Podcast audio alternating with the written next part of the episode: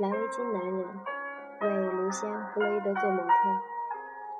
二零零四年六月二十二日，弗洛伊德曾去过巴黎，尽管他说过那里实在没有什么我想去的地方，但仍然很喜欢那段旅行。今天晚上，他又稍稍在外套上做了些修改，改变左肩上的一些线条。我注意到他似乎在改的时候有些迟疑。嗯，有时候我会花上几个星期的时间，仅仅反复修改画面上房间里的一个角落或其他的什么地方。他说的时候洋洋得意。我很享受做模特的整个过程，但是我希望他赶快完成这幅画，愿望也变得越来越强烈。修改完外套，他又重新画了衬衫的领子。涂掉了上面一块看上去非常漂亮的阴影，我觉得他很难再把这个阴影画出来了。那你画的不错，但当时只是大概的画了一下。我不喜欢粗略的画面。这幅画的整个过程就是这样的：首先粗略的画一下，然后再仔细的修改。尽管人们不认为绘画是一种概念化的艺术。但实际上，思考贯穿了弗洛伊德创作的整个过程中。画下每一笔前，他都先是深思熟虑过，一边画一边不停地评估其形、手法和颜色等等是否合适。如果必要，就要修改或重新画过。当然，这些都是正常绘画创作过程中的一部分。不同寻常的地方，可能是弗洛伊德对这个过程的坚持、思考、修改、再思考、再修改，直到满意为止。那就是为什么他每完成一幅画都需要非常长的时间。唯一的秘密，他说：“我可以说自己拥有就是专注，而这不是谁都能学得会的。就像对待演员一样，政治家是弗洛伊德认识。”但不给他们画肖像画的一类人。他说：“休盖斯克尔是一个我认识并觉得和蔼可亲的政治家。我常常和他一起去夜总会。他对我的一个好朋友安妮·费雷明非常热情，也许已经爱上了他。我们一起去安娜贝尔地区新开张的歌舞厅跳舞。我喜欢休盖斯克尔，是因为他不是一个谨小慎微的人。”他曾问我：“你真的认为我应该到夜总会那种地方去吗？”“是的，我确实觉得你应该去。”我答道。于是我们就一起去了。我很不礼貌地问他是否认为自己会成为总理。他说：“我是在走一步看一步。”我觉得这个回答很好。事实上，我认为修改修改。休盖斯克尔很有可能为工党的领袖赢得1964年的选举而成为总理，但1963年初，他不幸因为一种罕见的疾病而逝世了。不处处谨小慎微的政治家很少会具有这样的特点。一般说来，政治家们要隐藏自己的真实感情，说话谨慎，像个演员在演戏。假装他们能够体会，或也许有普罗大众们的感受。事实上，他们并没有这样的感觉。休盖斯科尔这种坦荡，与弗洛伊德的钦佩另一种人，另一种一个品质素质是类似的。我是在弗洛伊德谈到我们共同的一个画家朋友时发现的。弗洛伊德在谈到他时，他拥有着一种只有最好的人。是最坏的人才有的素质。他决定是个不怕羞耻的人。这个人就是弗朗西斯·培根。他在被带到新闻界巨头及保守党政治家埃斯蒙德·罗斯密尔的家沃维克大宅后，举止行为证明了这一点。那时，我的女朋友安妮·费雷明与埃蒙埃斯蒙德。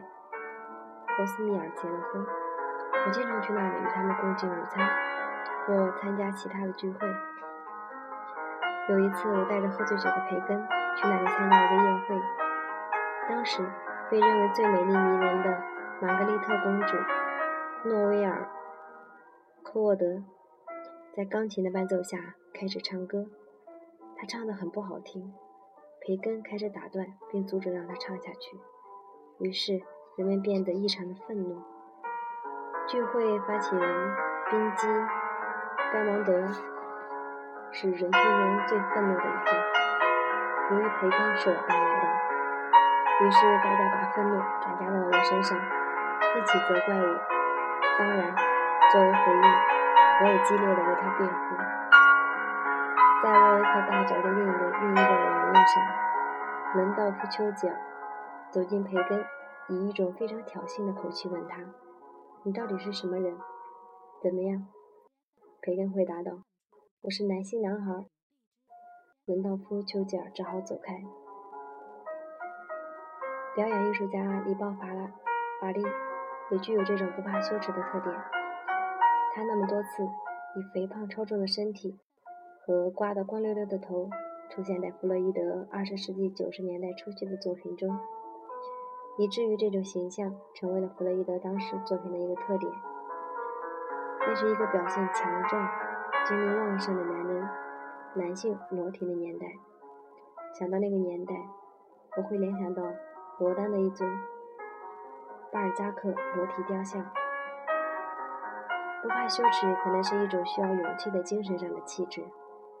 弗洛伊德在谈到他的同性恋朋友培根和里鲍。礼包法力时，我钦佩他们的勇气。显而易见，一个模特对于一个模特来说，脸皮厚是一种很吸引人的性格特征。礼包法力画像中透露出来不怕羞耻的性格，也是弗洛伊德在其他模特身上所体现的。比如，礼包法力的朋友苏提雷，不怕裸体，不怕与众不同，不怕肥肥胖胖。当然，不怕羞耻，不怕羞耻的个性，在杀手艾迪和让和让尼克雷的身上也显现了出来。两个人，弗洛伊德都认识。他说：“我喜欢罗尼罗尼克雷，但不喜欢雷吉。雷吉是个刺客，而罗尼克雷说话很风趣。尽管众所周知，他是个虐待狂加杀人犯。”弗洛伊德非常喜欢洗澡，他说：“我每天要洗两到三次澡。今天晚上很暖和。”他突然说：“等我一会儿。”就走掉了。过了一会儿，他用洗澡毛巾擦着湿漉漉的头发，重新出现在房间里，并告诉我说：“他刚才出了一点汗，所以决定去洗个澡。”王他们当时是他生活的一部分。他们几乎几乎总是日复一日、年复一年的在一起，就像是日常的起居生活。但这次突如其来的洗澡，可能是一个信号。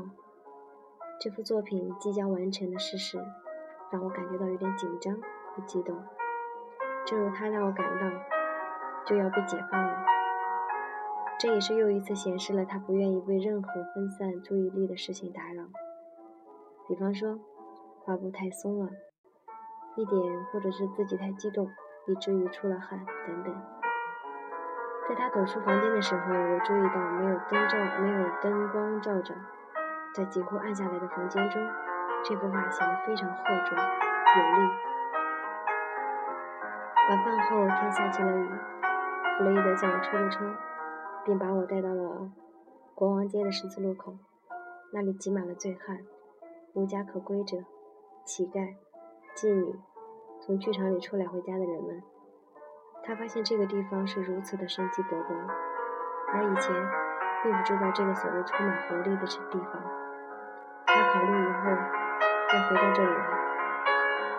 我想，这个混乱的地方对于画家来说，也许正潜藏着丰富的创作题材。